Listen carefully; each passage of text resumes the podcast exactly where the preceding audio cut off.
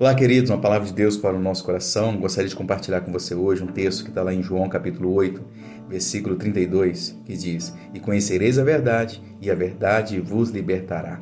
Aqui a segurança da libertação, da liberdade, está na verdade, e a verdade é Cristo. Quando nós entendemos que a verdade é Cristo, vivemos, vivemos essa verdade com Cristo, aí a gente vive livre, a gente vive tranquilo. Porque o contrário disso é verdade também. Se nós é, vivemos o engano, se vivemos a mentira, vamos estar aprisionados, aprisionados nela. Mas quando nós vivemos a verdade, nós temos uma segurança, nós temos uma tranquilidade. A nossa vida precisa ser uma verdade. As nossas coisas precisam ser uma verdade.